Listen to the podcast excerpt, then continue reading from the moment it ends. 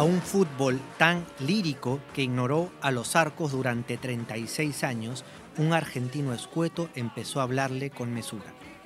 A un país que infla el pecho por la variedad de bocados con los que infla su panza, un flaco, largo como un fideo, le enseñó cómo redondear una campaña. A un deporte marchito de gloria, un sesentón arrugado aceptó el desafío de rejuvenecerlo. A un juego visto con resignación, un tipo que no sonríe cuando dice estar feliz comenzó a restituirle la alegría. A un pueblo dividido por la piel, el sexo, la religión y la memoria, un hombre llamado Ricardo Gareca le concedió una razón vital para unirse. Por una noche, por unas horas, las trece historias que a continuación leerá no son aptas para incrédulos.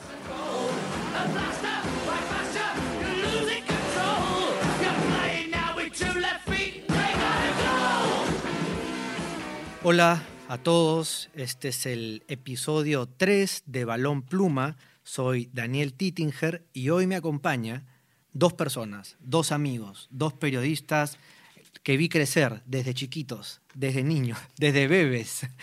Los dos han trabajado en Deport. Quique Laos, ¿no? que tiene más de 12 años de experiencia en prensa escrita y nuevos medios, y tiene un currículum extenso que no leeré para hablar y conversar y que esa sea la tónica de esto, y Renzo Gómez Vega, eh, que también tiene un currículum grande que pueden leer en las solapas del libro que acaban de sacar, Benditos, 13 historias no aptas para incrédulos, cuyas primeras líneas leí hace unos segundos y realmente me hizo sentir que esto es un libro sobre Gareca. Pero a ver, Quique. Quique está aquí adelante mío y Renzo está por teléfono porque no quería estar aquí adelante mío. Este, Quique, no es un libro sobre Gareca al final, ¿o sí? En realidad es un libro sobre todos estos personajes que construyeron una clasificación que no se puede explicar solamente en términos de trabajo, de aplicación de la tecnología o de planificación. Esta clasificación tiene una aura mágica que ha acompañado desde el inicio del proceso y que al final termina diciendo sobre el país cómo fue capaz de unirnos, ¿no? Cómo fue capaz de, sacar lo mejor de nosotros. Renzo, estás por teléfono, ¿cómo estás? Hola muchachos. ¿Dónde andas? ¿Dónde andas, Renzo? de Santiago de Chuco, estoy tomando un, un calientito en la tierra. no me quites mi personaje, ¿ah? yo estoy con Vallejo hace cuatro años, no te vayas a investigar a, Vallejo, que yo estoy ahí un poco, poco lento, pero seguro. Pero seguro. No, no, no, Más bien deja de comer, porque te vi el otro día y, ah, mano, ¿cómo has engordado? ¿Qué pasó? Sí, sí, ¿Qué sí. Pasó? bueno, desde la época de Deport cambiamos mucho, ¿no? Sí, sí Deport, Deport, te hizo, ¿no? Pasaba la señora vendiendo los sanguchitos y parece que ahí empezó tu, tu, oh. caída. Oye, ¿qué haces? Bueno, estás en Santiago de Chuco, pero, pero nos acompañas aquí y quería saber ¿Qué los llevó a juntarse? ¿Se conocieron en Depor o, antes? No, curiosamente nos cruzamos. Este, a ver, a ver, Renzo, cuéntanos tú desde Santiago de Chuco, enviado especial. sí, claro. Eh, yo llego a Depor en el 2012 y justo Quique ya estaba de, salida, así que ahí no, no coincidimos. Coincidimos más bien por eh, esta apuesta pues de, Alberto Bengolea, un, un soñador ¿Pero cuál de los Bengolea? ¿Junior? junior, Junior, claro. Alberto Bengolea, el, este, que también trabajó en Depor y que está sufriendo ahí en España, que se ve los partidos de madrugada, ¿no? Toda la liga peruana y la segunda división también. El más creyente de la selección. Sí, el más creyente, ¿no? Cuando nadie creía, ni Gareca creía. Todo el crédito para él. Bueno, entonces Bengolea generó un proyecto, ¿me dices, Renzo? Sí, él genera eh, un blog para escribir crónicas sobre el Mundial de Brasil 2014. Entonces convoca a Quique, eh, convoca a Miguel Morales, a una mancha bien chévere, ¿no? Y entonces eh, yo a Quique en realidad, a pesar que no es tan mayor que yo, lo había leído cuando estaba en quinto secundaria, él trabajaba en el Bocón en esa época, después lo leí en Deport, y bueno, de ahí quedó el contacto y él tenía pues este un proyecto allá en Argentina donde estaba viviendo en esa época que era lanzar una, una web digital con otra mirada del deporte y después cuando regresó a Perú nos juntamos y nació Sudor, ¿no? Ya hace un año. Sí. Y después lo del, lo del libro fue en realidad una oportunidad bendita porque con Quique eh, siempre tenemos la idea de, de, sacar este un fondo editorial, pero era una idea muy a futuro, ¿no? En, sin, sin tener una idea muy clara. Y entonces Víctor Ruiz Velasco, editor de, de Magref, editor de, de Planeta también, nos plantea hacer un libro y lo hicimos en tiempo récord, en tres meses. Ya, y eso, te iba, eso les iba a preguntar, Quique, este libro más o menos, ya, ¿cuándo dicen ya lo hacemos? ¿Después del Perú-Nueva Zelanda o antes? En realidad mucho tiempo después, o sea, la clasificación se dio en noviembre, sí, claro, noviembre. y, y Víctor primero lo contacta a Renzo, creo que a mediados de, de diciembre, y yo me uno al proyecto sobre casi febrero. El libro se comienza a trabajar con todo, en realidad, desde febrero hasta finales de abril. Ah, Tres meses y algo, ¿no? Y esto eh, supone textos que habían escrito anteriormente. Yo los he leído por primera vez. Para mí- a mí me suenan inéditos, pero no sé si lo sean. Ahora te pre- En pregunto. realidad sí, los trabajamos todos exclusivamente para el libro. No había nada que tuviera una base previa, ¿no?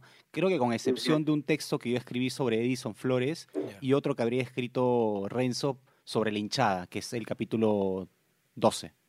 Y 13 es este, además un número. Es una forma de conjurar justamente la mala suerte. Fue a propósito. O sea, claro. el libro originalmente iba a tener 12 capítulos por esta idea de los 11 jugadores, Más la el- 12, más el la, 12 la hincha, hinchada, ¿no? Y el 13 fue como para hacer contra, ¿no? Sí, No, está bueno, por eso se llama. Benditos, además, ¿no? ¿Qué dices, Renzo? Perdóname.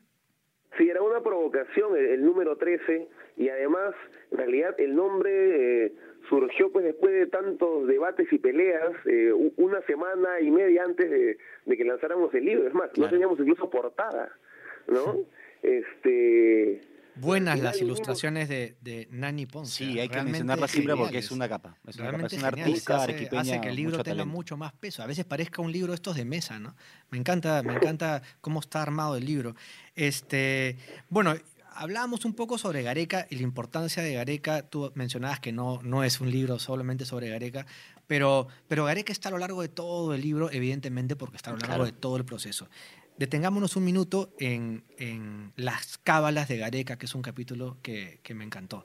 Eh, Quique, ¿las cábalas son importantes? Las cábalas, el otro día hablaba con Hugo Ñopo y Jaime Ujú. Cordero, que han escrito este otro libro, La Fórmula del Gol. Que y está en, el hablaba- otra, en la otra vereda, ¿no? Claro, están en una área de- numérica, ¿no? Sí. Como a través de los números. Derribando justamente estas ideas de que el fútbol se basa en creencias, supersticiones Claro, y, y cábalas, ¿no? Pero las cábalas sí son importantes. Entonces, eh, cuéntanos, Quique, eh, mientras, eh, mientras Renzo se gasta los megas de, de, de su celular ahí en Santiago de Chuco. Oye, ahí Santiago de Chuco. ¿Está haciendo frío, Renzo? ¿Cómo, cómo? ¿Está haciendo frío en Santiago de Chuco? Un poco, un poco. un poco. Ya, Bueno, ya. Como todo Sí, serrano, tómate ¿no? ahí tu, tu caldo mientras escuchas esta conversación con Quique. Este, eh, la importancia de las cábalas es absolutamente cabulero, Gareca. Es que él viene de un país que es así. O sea, nos sorprendemos de Gareca, pero en realidad todo argentino o medianamente es cabulero, ¿no? Y él además fue este, dirigido por otros técnicos que además eran mucho más cabuleros que él, ¿no? Bilardo, Falcioni, bueno, Falcioni fue su compañero, ¿no? Este, el Bambino Vieira, eh, el Coco Basile, ¿no? Tipos que en realidad tenían unas creencias que acompañaban justamente el desarrollo del fútbol, ¿no? Es como, el fútbol no puede estar separado de las cábalas para los argentinos. No, y es, y es tremendo, a ver, porque siempre se ha hablado, no siempre, se ha hablado bastante acerca de la obsesión eh, fatídica que tiene Gareca con el color verde, ¿no? O con las canciones de Mark Anthony, Renzo. ¿Eso es real? ¿Lo han podido investigar? Porque, ojo, ellos dos son periodistas, ¿eh? Aquí, además de tener una buena pluma ambos y que han hecho un libro muy bien escrito, se nota el proceso de investigación. Así que Sí. mi pregunta es, Renzo, eh, desde Santiago de Chuco, enviado especial, eh, ¿en verdad Gareca tiene estas, estas, estas cábalas por el verde, por, el, por, la, por la negación del verde la negación de las canciones de Marc Anthony? Sí, tiene un rechazo y además un buen gusto en, en no querer la música de Marc Anthony. Eres muy salsero, pues, Renzo, ¿no?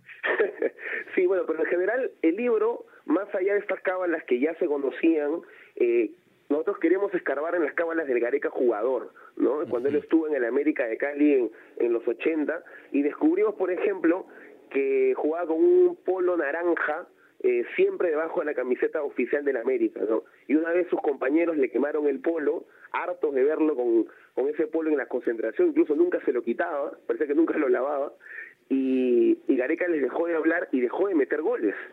Y antes eh, de un partido contra el Nacional de Medellín, su compañero de cuarto, Alex Escobar, se despierta en la madrugada, porque Gareca prende la luz para ir al baño, y ve que tenía el polo quemado eh, puestos, estaba durmiendo con el polo quemado. Al día siguiente se pone el polo, eh, mete gol otra vez después de varias fechas y campeonan ese año y después les vuelve a hablar a todos, ¿no? Tenía estas cábalas, Gareca. No, increíble. Y ese polo quemado, ¿tienes alguna idea de si aún este lo tiene Gareca en algún lado o, no, o no lo sabes? No, no, no, o sea, digamos, las cábalas que tiene Gareca, salvo esto del verde, en general son de una temporada, ¿no? O sea, cuando él campeonó con Vélez Sarfield, eh, él usaba siempre el, el buzo del club y después que, que campeonaron dejó de, usarlo. ¿no? O sea, a veces son cábalas que duran una temporada. Está bueno eso, que es, es bueno para la salud. Quizá exista algún armario donde esté ese polo naranja, el buzo de Vélez y la, el vestido de novia, ¿no? El vestido de novia. Todos guardados en un espacio. el vestido de novia es una locura, ¿no? Pero pero le funciona, ¿no? Pero lo curioso con Gareca es que él nunca revela estas creencias. Él no dice, no sale de su boca esta cosa de yo creo en esto. No, no, claro, yo nunca lo he escuchado. Él no cuenta el origen del color verde, siempre lo minimiza, ¿no? Pero él es parte justamente de esta cultura futbolera. ¿no? no se sabe. Hemos tratado de investigar. Lo único que detectamos fue a través de Zapatito, que es el utilero de la U que tuvo mucho tiempo con él trabajando, es que él daba la orden de que no se utilizaran chimpunes ni chalecos verdes. Claro, hay una parte ahí en el libro en donde se refieren al pasado de Gareca en la U. Y no solamente por el, desde el lado de las cábalas, Quique, sino desde el lado de la confianza al jugador. Donny Neira era, el por mejor ejemplo. ejemplo es Donny Neira, A ver, ¿no? cuéntame un poco eh, cómo exploraron en esto que ya me había olvidado de Gareca rescatando a Donny Neira, que era un jugador pues ahí perdido, no sé dónde, en ese instante. Eso lo que tú dices justamente lo, valoramos también porque nosotros tratamos de conseguir información hablando con los protagonistas. Teníamos que hacer chamba de, reporteros, salir a la calle y justamente miramos hacia el pasado, ¿no? Miramos el pasado de estos, estos protagonistas y llegamos a la historia de Neira, ¿no? Neira que era un tipo que estaba pues muy talentoso, pero que se había perdido, ¿no? Hasta que llega Areca a final del 2007 y se da cuenta del talento infinito que tenía este jugador, ¿no? Y le hace creer, lo hace creer en sí mismo. Le dice, tú eres el equipo más 10 más, ¿no? Entonces Don Neira dice, ¿cómo no voy a creer en alguien que me dice eso, ¿no? Y lo hizo, lo hizo surgir de una manera increíble, la U campeón de esa apertura, con Don Neira de figura. Es más, la gente crema se va a acordar en los golazos de Don Neira. Y bueno, y al final, bueno, como toda historia peruana, termina un poco diluido, ¿no? Y Donny Neira vuelve a, vuelve, vuelve a ser el tipo pues este intermitente, ¿no? Qué pena, que ¿cuántos jugadores hemos perdido así, no? O sea, nos faltan garecas, Renzo. No, sí, este, al final lo de, lo de Negra es este un primer ensayo, ¿no? Eh, un un intento, bueno, fallido, porque en realidad de, lo de Donny duró los primeros seis meses del, del 2008 y ahí quedó, ¿no? Y algo para recordar de esa época, eh, conversamos con César Vega, Zapatito, el utilero de la U desde el 93, 92, y en todos esos años han desfilado pues una veintena de técnicos y solo Gareca le celebró su cumpleaños, ¿no? Tuvo ese acto de nobleza de invitarlo a una cevichería, además con todo el comando técnico, el mismo que está en la selección, con Bonillo, con Honores, con Santín, y le celebraron su cumpleaños, ¿no? Con una torta, hay una, hay una foto, y Zapatito pues lo recuerda con, con mucho cariño porque jugaban fútbol, tenis, antes de cada partido de la U, y apostaban el sueldo de Zapatito además. Claro, y nunca lo dejó pagar Gareca, ¿no? Lo cuenta. nunca lo dejó pagar, sí, sí, Y a Gareca le pasaron cosas extrañas en Lima, ¿no? Este, la U le dejó, le dejó debiendo buena cantidad de plata, su padre muere en esa, en esa, en ese periodo, él tiene que volver a Buenos Aires y le roban incluso en Lima, le roban, sufre un, asalto. Un atrasco, dices claro, tú. claro, sí, no, lo sufre, un asalto. Fue, fue una estancia bastante eh, diversa, ¿no? De varios, de varios matices lo que vivió Gareca acá, ¿no? Pero él cuando se va promete o da, a entender que podía volver pronto, ¿no? Y, lo cumple, ¿no? Y, es tremendo lo de, lo de la U, eh, a ver, la exploración que han hecho en ese pasado que es relativamente reciente, pero pero uno no recuerda mucho así, porque pasan, pues los, los, partidos pasan, los años pasan y nos queda el Gareca de ahora, pero no el Gareca de antes, porque la U sirve también para explicar eso que les decía hace unos minutos, la confianza en el jugador, cómo te da confianza, pero también cómo los jugadores la pueden perder. ¿no? Y Gareca tiene esto muy fuerte, ¿no? que no lo hace público nunca, pero perder la confianza con Gareca, ¿qué significa, Quique? Significa, en realidad lo que hace Gareca es eh, convencer al jugador que él mismo se pone o se saca de un plan de, trabajo. Es lo que pasó con Johan Fano y con Juan Diego González Vigil, ¿no? ¿Por qué salieron? En, principio, eh, por lo que averiguamos, ambos no, estaban, no formaban parte de la planificación que tenía conforme a la conformación del equipo. No los tenía en cuenta. Al margen de que Fano había hecho una, un papel bastante bueno, venía de ser goleador de la U. Juan Diego siempre uno espera que, que ponga todo lo que él, él, sabe poner, pero Gareca habló con ellos en privado y los convenció de que tenían que dar un paso al costado. De la mejor manera, no los expuso, no los criticó fuera, fuera del, del club. Inteligentemente les dijo, no cuento con ustedes, y Fano lo entendió. Poco tiempo después lo entendió. Porque pero... además los enca o sea, no, no, no es que guardó silencio, no, se no, los dijo y no mandó, en su cara. Y no mandó claro. mensajes con los dirigentes, no lo dijo a través de la prensa, que suele ser el modus operandi de los técnicos que no quieren encargar una situación bastante crítica. Porque compleja, ¿no? ¿cómo, Delicada, cómo le dices ¿cómo al goleador del Exacto. equipo que no forma parte del plan para el próximo año? Y esto lo han podido averiguar, Renzo, este, de boca de los mismos jugadores. Sí, sí, bueno, este hacía falta una, una buena muñeca, ¿no? Porque si nosotros íbamos un poquito al, al pasado, eh, técnicos implacables con la indisciplina como Chemo, terminamos últimos en, en las eliminatorias para el 2006, y técnicos permisivos, bonachones como Marcarián, también nos fue mal por, por apañar, ¿no? Entonces, el caso de Gareca, esta experiencia previa en la U le sirvió para entender que al futbolista peruano había que eh, regañarlo en, privado y tener muy mucho cuidado con lo que se decía ante la prensa, ¿no? A No, veces- y, y Gareca, a ver, tiene, tiene esto, ¿no? Que no cas- casi que no podemos leerlo ni siquiera lo que piensa. Su ¿no? conferencia es un péndulo, te está hipnotizando, ¿no? sí, te hasta, que está te quedas, hipnotizando. hasta que te quedas dormido, ¿no? Y dices, bueno, No ya te le creo todo lo que dice, ¿no? Está no bueno, te está regala bueno. titulares, Gareca. ¿Cómo dices, Renzo? Perdóname.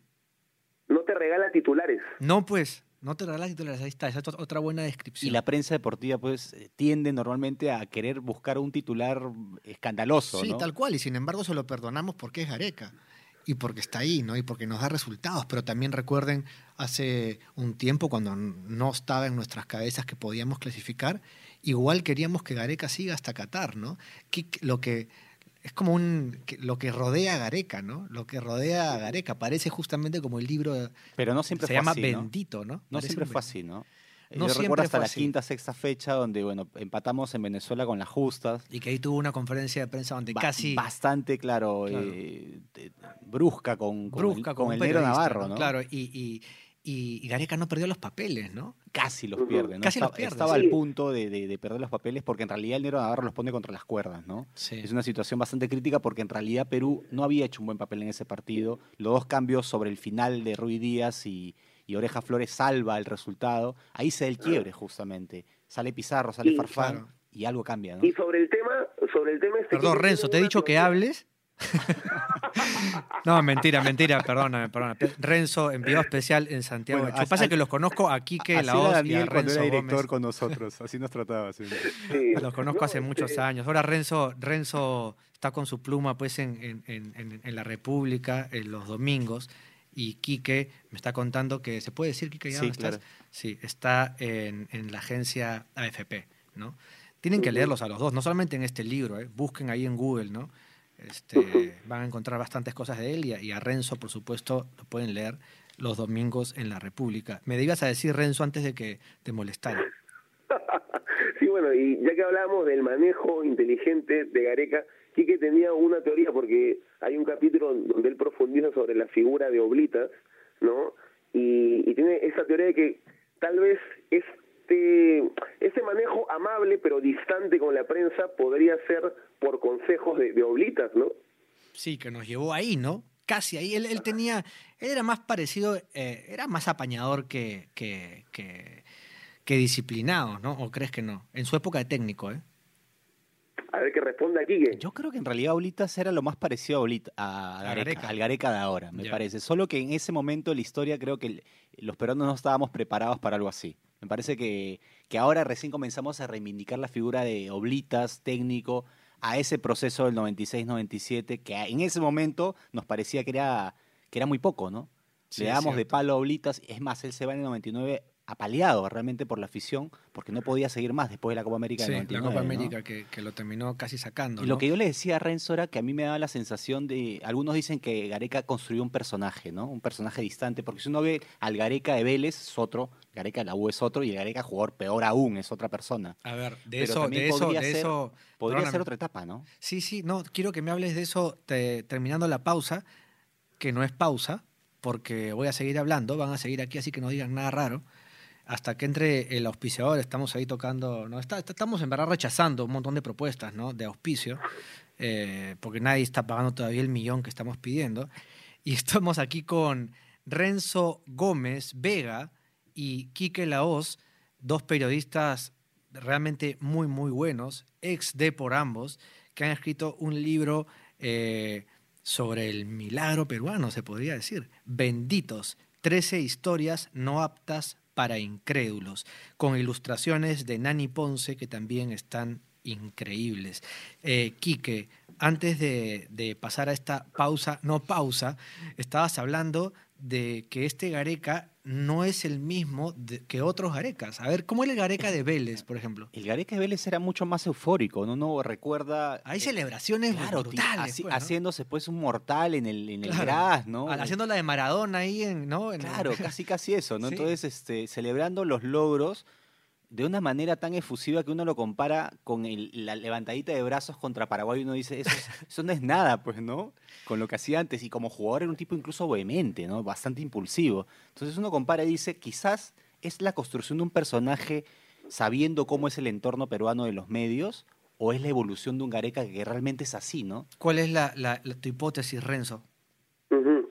Bueno, sí, es, es- como bien dice Kike, cuando era jugador era muy calentón. Ahora, tiene que ver también, eh, ya eh, se está acercando a los 60 años, si no ya los cumplió creo que en, en febrero, pero hay que hablar de un tema que se nos está pasando, que es el psicólogo Marcelo Márquez, ¿no? Que ha sido tan importante en este proceso y que además es el psicólogo personal de Gareca.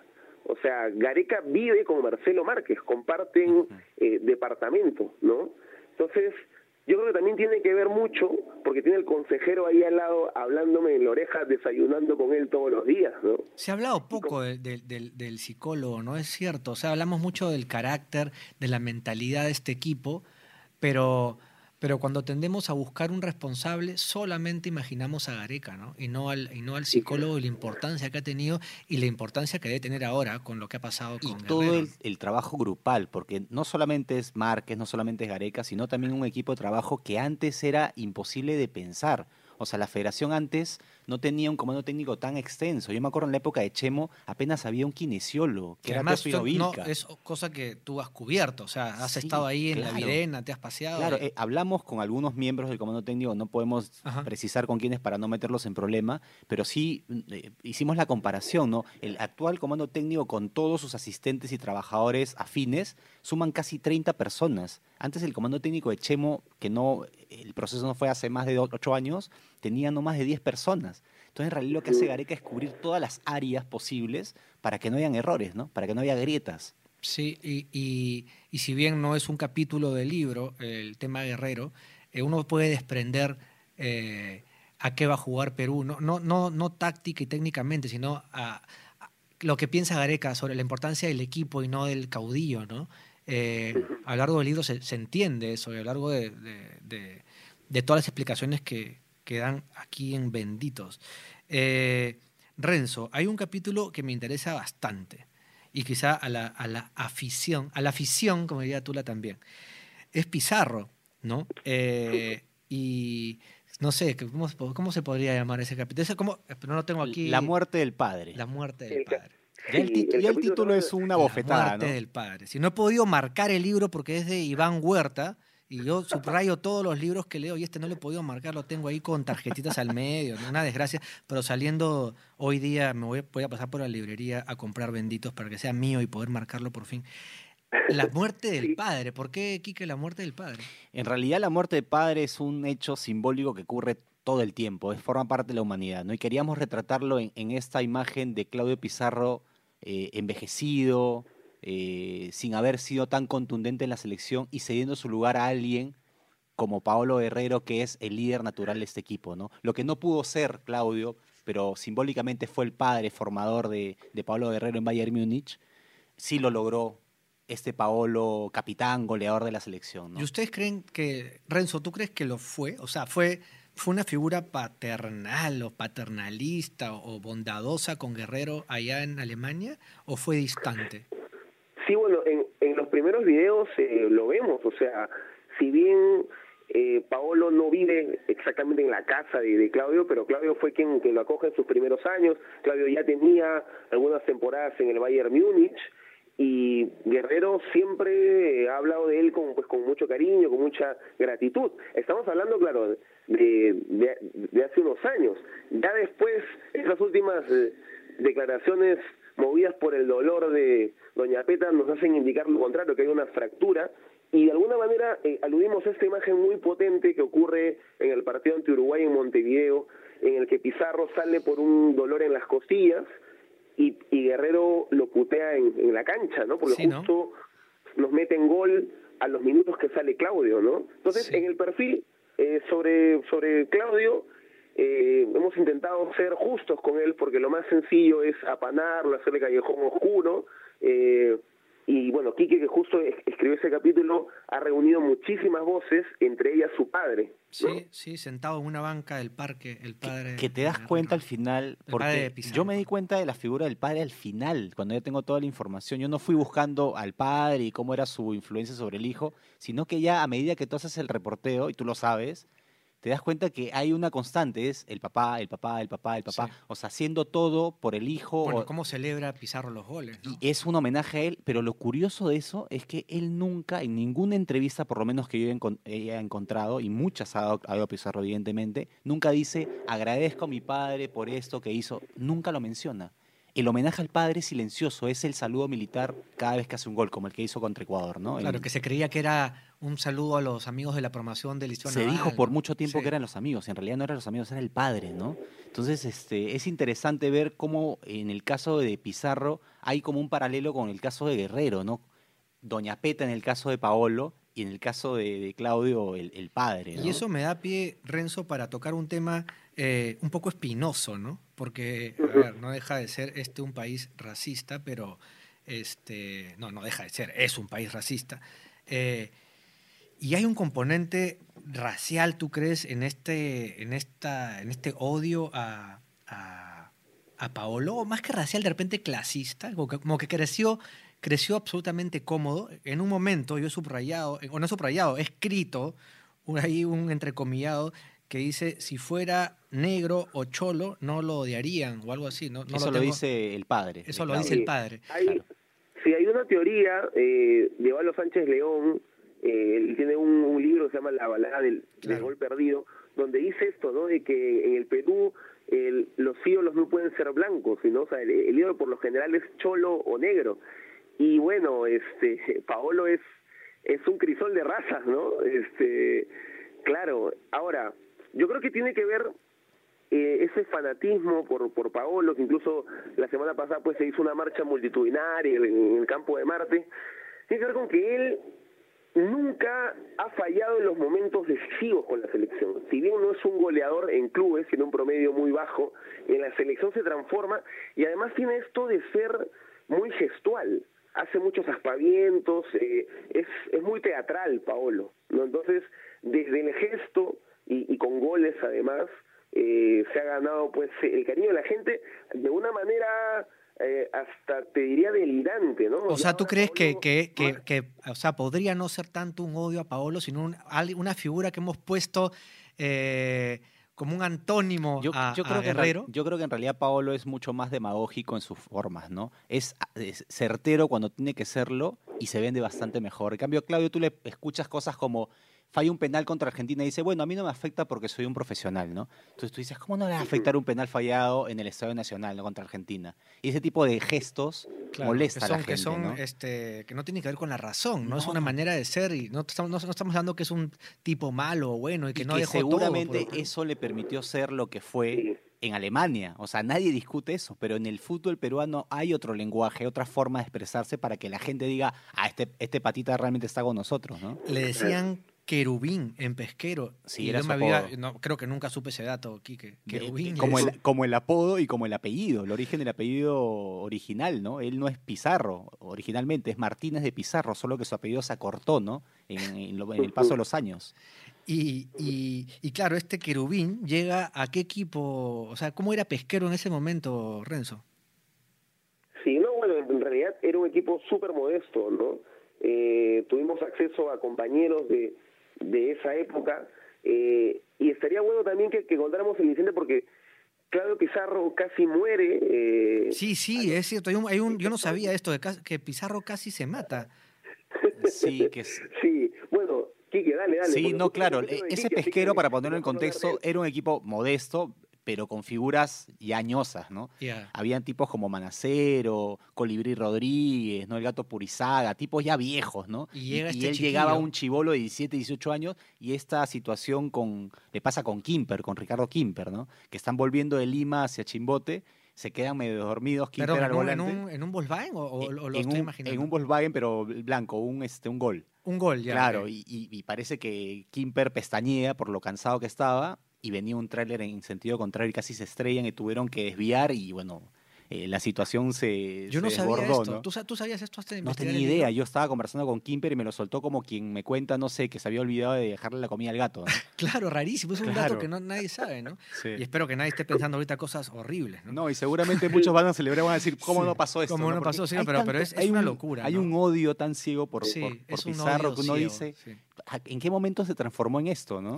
Bueno, y, y esto, y esto de que existen jugadores de selección y jugadores de clubes eh, parece ser una cosa normal, ¿no? O sea, quiero decir, no somos el único país que nos pasa. Pero Renzo. sí es No. como, si uno piensa en esta cosa de lo... Existe, existe, ¿no? Bueno, ya que estamos hablando de datos, eh, de hallazgos del, del libro, está que Paolo Guerrero utilizó un diente de oro cuando tenía 12 años, eh, que era de alguna manera un Pedro Navaja en las eh, canteras. Todo lo llevas tú al- al terreno musical, ¿no? Está bien, está bien. Sí, bueno, claro, y entonces ahí... ¿Y quién se pone un diente de oro a los 12 años?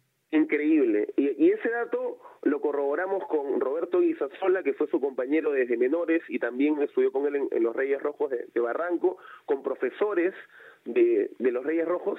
Y cuando, por ejemplo, yo intenté conversar con uno de sus medios hermanos, eh, me lo negó tajantemente, ¿no? O sea, se hizo el loco, ¿no? Hay, hay un hermetismo alrededor Pero de uno sabe figura. Eh, Sí, claro. por intuición periodística, porque siente cuando te dicen la verdad y cuando te mienten, ¿no?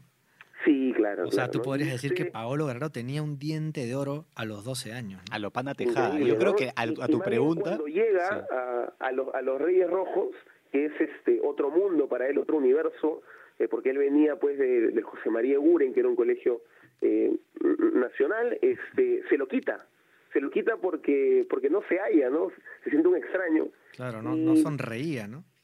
Y ahí el detalle, y ahí el detalle de que, bueno, Paolo es becado, eh, tiene esta... esta No, lo esta que hizo Carvalho en, en Los Reyes Rojos fue increíble con Alianza, con, ¿no? con Sí, fue- Alianza, fue claro. increíble. No solamente era Paolo, pero... el- Farfán el- también estaba, ¿no? También estuvo de tiempo después, también está contada la anécdota Sí. de que Farfán se suma ya en los últimos dos años a un aula especial de los chicos que tenían problemas con los cuadernos y las pizarras, que es la escuelita. A ver, a ver. que eran chicos que no tenían, no tenían ah, ningún tipo de apego por los estudios, no, no, no sabían de matemáticas, no sabían de libros, no querían estudiar, no querían qué- ir a qué jugar ta- qué- fútbol. qué bien lo dices, ¿no? Que no tenía ningún apego por los estudios. es una gran manera de decir otra cosa. Sí.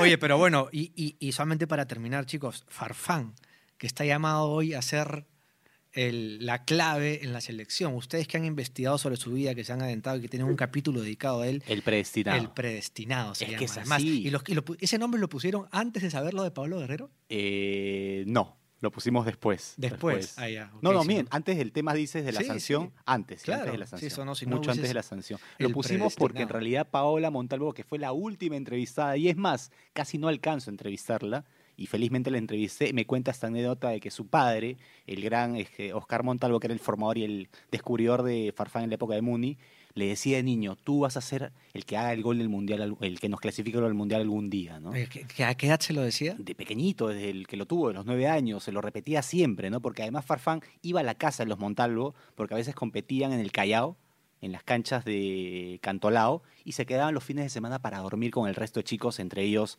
Jair Céspedes ¿no? y otros más que compartían esa promoción. Qué datazo, ¿ah? Y le decía eso, le repetía, tú un día vas a lograr el gol que nos dio al Mundial. Y por eso Paola, cuando vive la clasificación y ve el gol de, de, Pa- de- de Jefferson contra Nueva Zelanda, ella estaba en Alicante de viaje y se le caían las lágrimas, ¿no? Wow. Porque veía cómo se cumplía lo que su viejo le había dicho. ¿no? Datazo, datazo ese de ahí, gran hallazgo. Y creo que solamente Montalvo y el gran Daniel Peredo podrían haber pensado algo así de Jefferson Farfán, ¿no? Y Constantino Carvalho, ¿no? Bueno, y Carvalho que también confió mucho en O sea, en cómo, esa cómo al final estas, estos grandes personajes que han acompañado a la selección eh, es parte de su legado, ¿no? Si no hubiera Sí, sido por cierto. ellos, esa selección no hubiera existido es cierto, seguramente. es cierto. Bueno, está Farfán, está Guerrero, y bueno, ya está, con esos dos ya está, ¿no?